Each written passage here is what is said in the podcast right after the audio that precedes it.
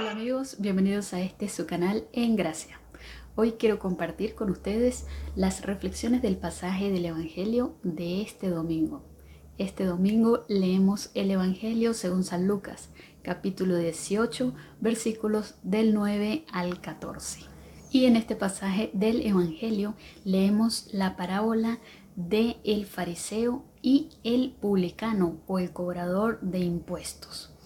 Y en este pasaje del Evangelio el Señor nos está poniendo en el tapete aquellos dos grandes mandamientos que Él nos ha dado y que nos dice que engloban todos los demás mandamientos. Amar a Dios sobre todas las cosas y al prójimo como a uno mismo, por amor a Dios y vemos cómo este de la parábola se ha olvidado, parece que se ha olvidado de esta segunda parte de este segundo mandamiento de amar al prójimo como a uno mismo, porque está prácticamente pisoteándolo, porque está criticándolo, porque está despreciándolo. Entonces el Señor nos está recordando que debemos también, aparte de amar a Dios sobre todas las cosas, que aparentemente está cumpliendo con ese mandamiento, pero está cayendo en el segundo, amar al prójimo como a nosotros mismos.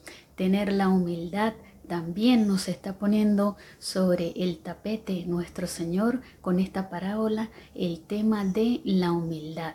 Ser humildes ante Dios nuestro Señor y tratar con humildad y ser humildes también con nuestros hermanos, porque el Señor dice que todo aquel que se enaltece será humillado y todo aquel que se humilla será enaltecido. El Señor nos está llamando a no ser soberbios, a no pretender que nosotros, si es que hacemos muchas obras eh, favorables para Dios, si es que asistimos a la misa diaria, si es que servimos en alguna parroquia, ya nos creamos que estamos salvados o que somos superiores a los demás, porque Dios no hace acepción de personas.